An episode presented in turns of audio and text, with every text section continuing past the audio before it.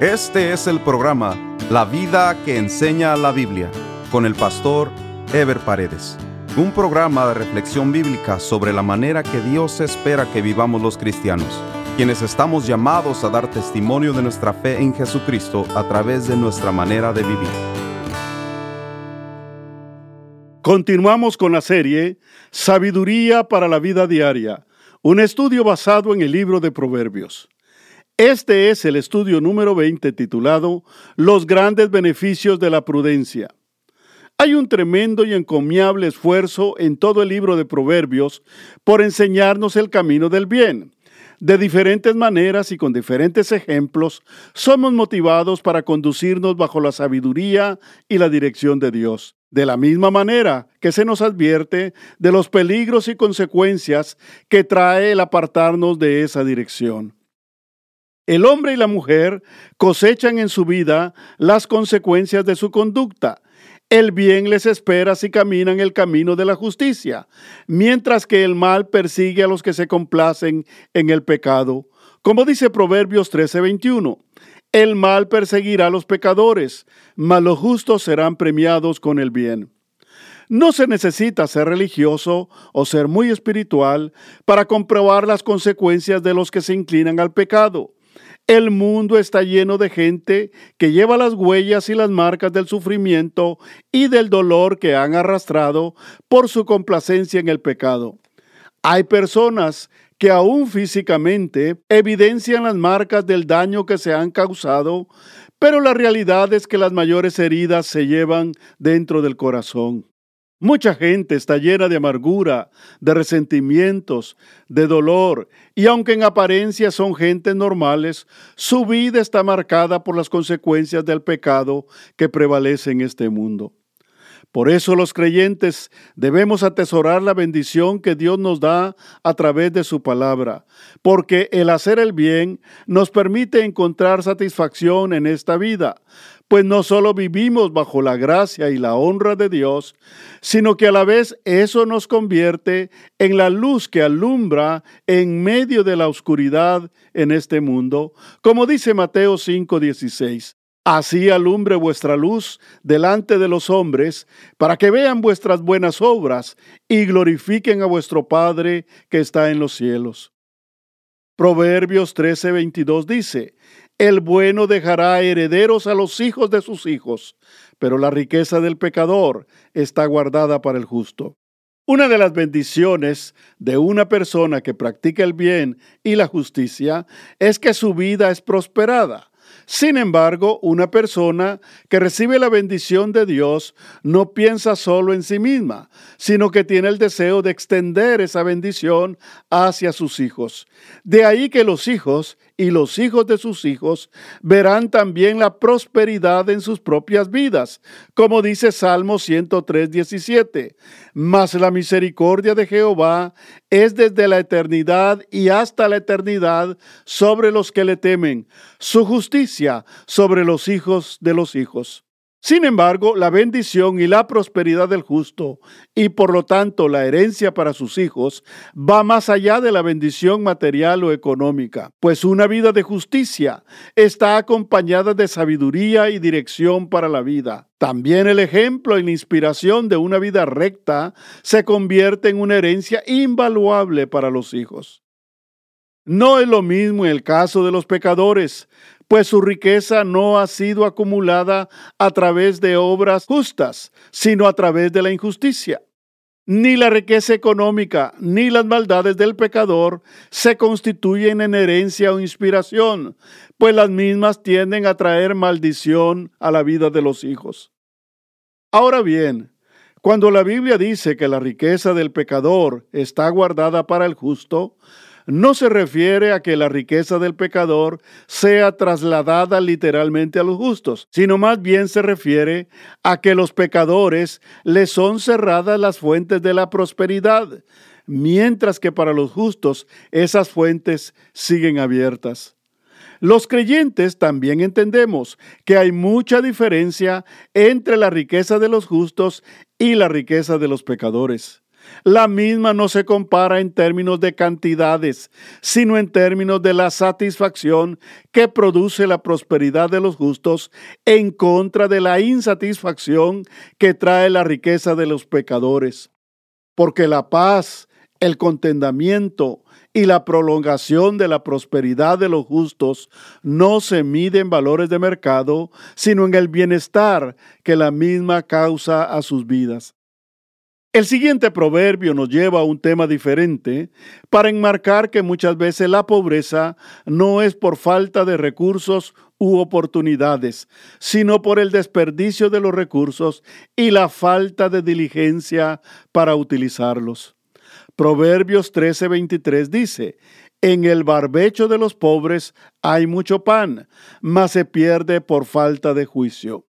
Barbecho es una técnica que se utiliza para renovar los terrenos que se cultivan, dejándolos de cultivar por un tiempo o periodos de siembra, a fin de volverlos a utilizar después. Sin embargo, en este proverbio, el término más parece indicar un terreno que no es utilizado y que por lo tanto es desperdiciado. La falta de juicio parece señalar la falta de voluntad y propósitos para emprender algo. También se puede entender como la abundancia de excusas para no hacer producir algo que se tiene a la disposición. Esta es una verdad que se puede comprobar en muchas personas que se mantienen en pobreza porque desperdician las oportunidades que la vida les da. La Biblia nos da el ejemplo del hombre al que su amo le dio un talento para que lo trabajara y lo multiplicara.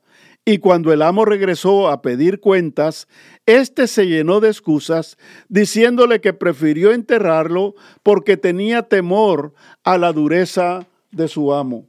Esto se narra en Mateo 5, 25 al 27, que dice, pero llegando también el que había recibido un talento, dijo, Señor, te conocía que eres hombre duro, que ciegas donde no sembraste y recoges donde no esparciste, por lo cual tuve miedo. Y fui y escondí tu talento en la tierra. Aquí tienes lo que es tuyo. Respondiendo su señor le dijo, Siervo malo y negligente, sabías que ciego donde no sembré y que recojo donde no esparcí. Por tanto, debías haber dado mi dinero a los banqueros y al venir yo hubiera recibido lo que es mío con los intereses. En realidad, no todos los pobres son pobres por el destino o por falta de oportunidades. Hay muchas personas que pudiendo tener no tienen, que pudiendo producir no producen, que pudiendo trabajar no trabajan. Su pobreza es merecida y es crónica, porque carecen de motivación y de esfuerzo para salir adelante en la vida. Proverbios 13:24 dice, El que detiene el castigo a su hijo aborrece mas el que lo ama desde temprano lo corrige. Entramos al tema de la corrección o la disciplina en el hogar. De la misma manera que al hijo se le debe instruir desde pequeño, de la misma manera al hijo se le debe corregir desde pequeño. Aquí la instrucción es directa hacia los padres, quienes son responsables de la formación de los hijos. La disciplina es parte de la educación y es una de las áreas en la que más dificultad encuentran los padres para su efectiva aplicación y cumplimiento. La disciplina es una necesidad social. Ninguna sociedad puede subsistir sin la existencia de las reglas mínimas de convivencia. Disciplinar es establecer reglas y principios de autoridad y respeto hacia los semejantes, así como fijar límites a la conciencia de los hijos para que sepan conducirse equilibradamente en la vida. Y entre más temprano se haga esto, mayor beneficio traerá a los hijos. La corrección de los hijos desde temprana edad es una necesidad, porque todos los que nacemos en este mundo venimos de una naturaleza de pecado e inclinada al mal, como dice David en Salmo 51.5. He aquí en maldad he sido formado, y en pecado me concibió mi madre. Los hijos no pueden esperar. Por esa razón los padres no pueden evadir su responsabilidad, sino que deben empezar a corregirlos desde temprana edad porque de la instrucción y la disciplina depende el futuro de nuestros hijos. El último proverbio del capítulo 13 está orientado a la satisfacción que hay en la vida de los justos. Proverbios 13:25 dice, El justo come hasta saciar su alma, mas el vientre de los impíos tendrá necesidad. Si bien el proverbio habla literalmente de comer, en lugar su contenido va más allá de la comida. En realidad está hablando de la satisfacción del alma en todas las áreas de la vida. De la misma manera, cuando se habla de la necesidad del vientre de los impíos, va más allá de su hambre de comida física. En realidad está hablando de la insatisfacción permanente en sus vidas. El vivir lleno o satisfecho en realidad es una actitud o virtud que viene de la obediencia a Dios y del contentamiento que hay en el corazón agradecido con Dios. Por el contrario, la desobediencia a Dios produce insatisfacción y esa es la condición del mundo en general.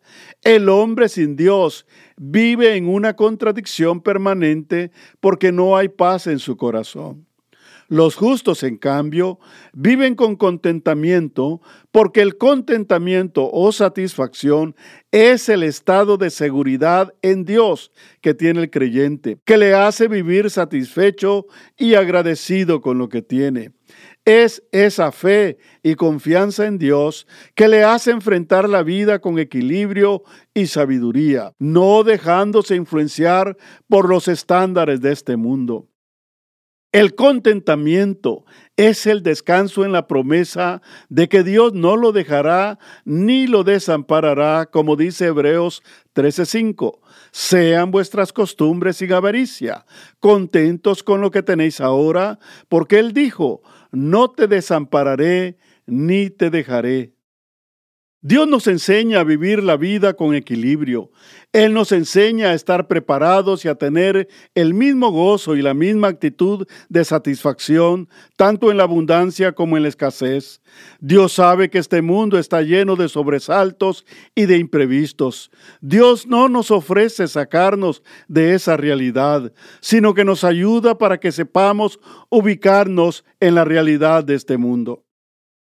Dios sabe que la mayoría de la gente es movida a los extremos. Por eso nos habla de que los hijos de Dios debemos vivir con satisfacción y contentamiento en nuestras vidas. Como dice 1 Timoteo capítulo 6 versículos del 6 al 10. Pero gran ganancia es la piedad acompañada de contentamiento, porque nada hemos traído a este mundo y sin duda nada podremos sacar. Así que, teniendo sustento y abrigo, estemos contentos con esto porque los que quieren enriquecerse caen en tentación y lazo, y en muchas codicias necias y dañosas, que hunden a los hombres en destrucción y perdición, porque raíz de todos los males es el amor al dinero, el cual codiciando algunos se extraviaron de la fe y fueron traspasados de muchos dolores. El equilibrio y la capacidad de adaptarse a las circunstancias no es una virtud humana, eso viene de Dios. Jesucristo mismo dejó su gloria y su majestad en los cielos para venir a sufrir pobreza en este mundo, para que con la pobreza de Cristo nosotros fuésemos enriquecidos. Como dice 2 Corintios 8:9 porque ya conocéis la gracia de nuestro Señor Jesucristo, que por amor a vosotros se hizo pobre, siendo rico, para que vosotros con su pobreza fueseis enriquecidos. No nos olvidemos que los justos también son los que viven por fe en las promesas de Dios. Por eso dice la Biblia que la fe de Abraham fue contada por justicia. Esto se encuentra en Romanos 4:22 y dice, refiriéndose a Abraham, por lo cual también su fe le fue contada por justicia. El capítulo 14 de Proverbios inicia con un proverbio que ya hemos mencionado en nuestros estudios anteriores. Él mismo habla del potencial de la mujer en su papel de esposa y madre. Proverbios 14.1 dice, La mujer sabia edifica su casa, mala necia con su mano la derriba. Se trata pues de un contraste que menciona dos extremos opuestos, pero que nos deja con dos enseñanzas fundamentales. La primera nos muestra el potencial de la mujer en su papel de esposa y madre. La mujer tiene tal capacidad de decisión y de influencia en el hogar que puede llevar al mismo a un desarrollo firme y estable. Pero al mismo tiempo, esa capacidad mal utilizada puede llevar al hogar a la destrucción o a la ruina. Semejante responsabilidad no puede manejarse independientemente fuera de la dirección de Dios. Semejante poder tiene que ser orientado y desarrollado bajo la sabiduría y el temor de Dios para que sea para bien. La otra enseñanza que nos deja este pasaje es que indirectamente se menciona uno de los roles fundamentales de la mujer o de la esposa en el hogar. El hombre ni se menciona, o sea que el equilibrio del hogar está principalmente en manos de la mujer. Si bien el rol principal que Dios le dio a la mujer en el matrimonio y la familia es la procreación de los hijos, también añade a esa tremenda y noble responsabilidad nada más y nada menos que el de mantener el equilibrio en el hogar. Esto es cierto, en la práctica. Dios le ha dado atributos especiales a la mujer para cumplir con sus roles fundamentales, que son la procreación de los hijos y el equilibrio del hogar. Un hogar firme y equilibrado es el reflejo de una mujer virtuosa que con su delicadeza y con su esfuerzo le da el carácter distintivo a su casa y a su familia mientras que un hogar inestable y disfuncional es también el reflejo principalmente de una mujer insensata que con sus arrebatos y sentimentalismos destruye a su propia familia. Por eso, una vez más, tenemos que acudir a ese enfático proverbio contenido en Proverbios 31:30 que dice, engañosa es la gracia y vana la hermosura. La mujer que teme a Jehová, esa será alabada. El siguiente proverbio nos lleva a un tema delicado que necesita ser analizado, pues la perversión es una tendencia a cambiar o revertir el orden natural o establecido de las cosas, especialmente en el área sexual. Proverbios 14.2 dice, El que camina en su rectitud teme a Jehová, mas el de caminos pervertidos lo menosprecia. La perversión es una de las manifestaciones más elocuentes del pecado, porque la misma se distingue por el rechazo a lo establecido por Dios y para hacer lo contrario o lo antinatural. El de caminos pervertidos desprecia lo establecido por Dios, por lo que desprecia a Dios mismo. Mientras el que teme a Dios se mantiene en el orden establecido por Él, para honrarle y para honrar sus estatutos. En el orden sexual se podrían mencionar un sinnúmero de perversiones, pero las inclinaciones más significativas de la perversión sexual son la homosexualidad y el lesbianismo. Estas tendencias, que no son nada nuevo, son perversas porque son contrarias a lo establecido por Dios, quien diseñó al hombre y a la mujer para que en su momento y en el estado del matrimonio llegaran a la intimidad sexual. El homosexualismo y el lesbianismo rompen totalmente con cualquier principio natural, rompen con cualquier principio de orden biológico y con cualquier principio bíblico. Esas tendencias están claramente definidas y señaladas en la palabra de Dios. Romanos 1 del 24 al 29, hablando de la perversión de los hombres, dice, por lo cual también Dios los entregó a la inmundicia en las concupiscencias de sus corazones, de modo que deshonraron entre sí sus propios cuerpos, ya que cambiaron la verdad de Dios por la mentira, honrando y dando culto a las criaturas antes que al Creador, el cual es bendito por los siglos. Amén. Por esto Dios los entregó a pasiones vergonzosas, pues aún sus mujeres cambiaron el uso natural por el que es contra naturaleza. Y de igual modo, también los hombres, dejando el uso natural de la mujer, se encendieron en su lascivia unos con otros, cometiendo hechos vergonzosos hombres con hombres y recibiendo en sí mismos la retribución debida a su extravío.